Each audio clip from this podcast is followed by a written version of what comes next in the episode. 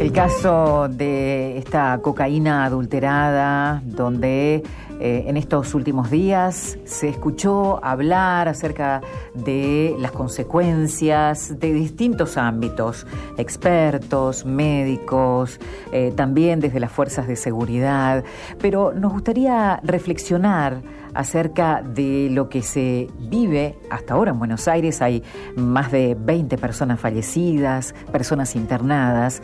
Una reflexión de, desde la mirada aquí en la provincia de Misiones. Y por eso vamos a saludar al ministro de Prevención de Adicciones y Control de Drogas de Misiones, Samuel López. Muy buenos días, Samuel. ¿Cómo le va? Gracias por atendernos. Hola, muy buen día, un gusto saludarlo, escucharlo. Le comento que estoy en ruta, de que por ahí si sienten algún cambio en el... Bueno, está bien. Viajando a la zona del departamento de Alem. Así ah, bien, bien. Hay buena eh, señal ahí, creo. sí, sí. Bien, vamos. Eh, bueno, primeramente creo que es una noticia a nivel nacional que, que impactó mucho. Nosotros ayer ante esta realidad, después de hablar con el gobernador, tomamos la decisión de hacer un comunicado para reforzar eh, la importancia de la prevención y por sobre todas las cosas eh, no tener que eh, naturalizar este tipo de situaciones. nosotros sabemos de, que en el mundo de, de la ilegal, ilegalidad todo es posible, digamos. Así que lastimosamente aquí se están lamentando vidas, hay muchos hijos que han quedado sin sus padres, eh, hay madres que han quedado sin sus hijos, entonces eh, esperemos que esto pueda servir para, eh, bueno, capitalizar el momento y, reflexionar y actuar en serio a nivel nacional con políticas claras que tienen que ver mucho desde lo preventivo, desde la contención en sí a personas que están atravesando este tipo de situaciones eh, otra de las noticias que salió en los medios nacionales es que eh, a personas que le han dado el alta han reincidido en el consumo. Ah, Ahí claramente vemos de que esto es una enfermedad eh, multicausal, no hay una única causa, pero también es muy compleja en el tratamiento en sí, requiere mm, una atención integral. Nosotros hemos entendido esto desde un principio, desde la creación de este ministerio que ya hace dos años de funcionamiento, de que es necesario el abordaje no solamente desde lo orgánico, desde lo médico, desde lo profesional, desde lo psíquico, sino también es fundamental desde lo social y hasta lo espiritual. Eh, la verdad que eh, las iglesias, las comunidades de fe hacen un trabajo eh, enorme, silencioso, permanente, de contención, de acompañamiento, y justamente las personas que están eh, atravesadas por este tipo de situaciones lo que más necesitan es un, acompañamiento permanente cuando lastimosamente en muchos casos no está presente la familia en sí. Así que eh, esperemos de que esto sirva eh, para diseñar políticas preventivas en serio. Sabemos de que es algo a largo plazo, eh, los resultados no son en inmediato, pero hay que ser en, constante también. Eh, Samuel, sí, em, también entre las discusiones que se escuchó en estos últimos días es que, bueno, eh, ¿acaso si se hubiera legalizado las muertes se habrían evitado? ¿Es posible esto? Y no, lo que pasa es que eh, hipótesis pueden haber varias, esto va a llevar a, a, un, a un debate eh, seguro, digamos. Sí. Pero eh, si nosotros hablamos de, de drogas legales, en primer lugar está el, alcohol y hoy por hoy es la droga más compleja de tratar, es la de mayor consumo y la que mayor cantidad de hospitalizaciones está requiriendo en, el tratamiento en el tratamiento diario. Así que así que no no no es la solución no pasa, por la legalización no pasa por ser legal o ilegal va a seguir siendo una una sustancia que genera daño al organismo y genera también un, y termina siendo un problema en sí para la salud pública así que no, no, no, no es la, la, vía, legal o ilegal, igual tiene que ser atendida este tipo de, patologías. Así que lo que sí es no estigmatizar a las personas eh, quienes toman la decisión en sí de, hacer un, eh, un, tratamiento, de que las adicciones no sea un tabú, de que nosotros vamos a hablar de estas cosas.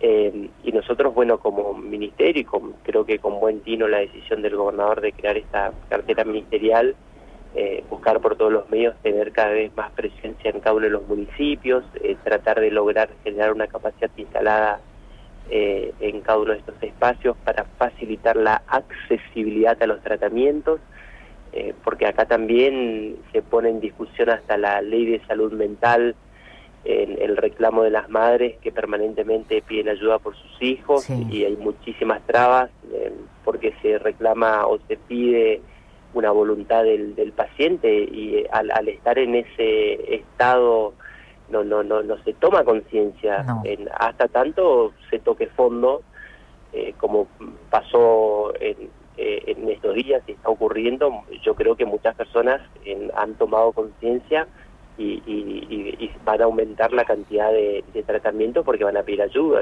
Sí. Eh, hay, hay un susto de por medio digamos hay hay, un, un evento eh, que genera un, llamado a la conciencia y a la, a la reflexión.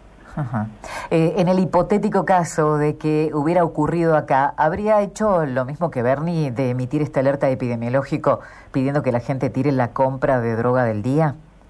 Y eso sería naturalizar el consumo. Eh, nosotros justamente lo que nos estamos de acuerdo con eso, digamos, no hay que eh, por supuesto, hay, eh, eh, es que en el mundo de la ilegalidad, digamos, no, hay un proceso de control de calidad. fíjate que recién hace pocos meses, años, en la provincia de Misiones logró esta legislación de la venta de medicamentos de, venta libre únicamente en farmacia, digamos, que hasta la regulación de los medicamentos eh, tiene que ser únicamente en farmacia, imagínense este tipo eh, de, sustancias que generan eh, daño al organismo, hay leyes nacionales que, que prohíben, digamos, leyes, bueno, leyes pacientes, así que no, no, no, no se, se, debe que Bernie en su en su rol y en su función de, ministro toma esta decisión y a él le pareció bueno la más acertada y bueno por supuesto. de Valia, nosotros somos quien para eh, criticar y ponernos, digamos, a opinar con el diario del lunes, como dicen. Eh, pero bueno, eh, yo creo que, que, esto ha generado un, un, momento de crisis a nivel país y, creo que es una, una buena oportunidad que se nos presenta también para, para realmente pensar en políticas claras, claras a nivel nacional, porque es un tema preocupante eh, desde el punto de vista que se lo mire y, la pandemia es como que, que, viene, digamos, a, poner en, agenda nuevamente. Hace poco el, obispo Vitar de la diócesis eh, de, de Oberá volvió a insistir en, en, en, esta pandemia que es el, el consumo y bueno, creo que, que deberíamos hasta declarar estados de emergencia. Que en, eso, en ese sentido coincidimos con, sus dichos también. Y reflexionando un poco más acerca de esto, eh, el problema es la droga o el consumo humano. ¿Cuál es el problema no, el consumo, Nosotros no vamos a comenzar la, la, la, sustancia hasta ahí, digamos, no, no, no, no tiene vida de por sí. Nosotros le damos la entidad al, consumo y, después generamos una dependencia de eso. Entonces ahí claramente está la, oferta y la demanda. Nosotros tenemos que trabajar en, la demanda. La oferta va a estar permanentemente. Vivimos en una sociedad de consumo.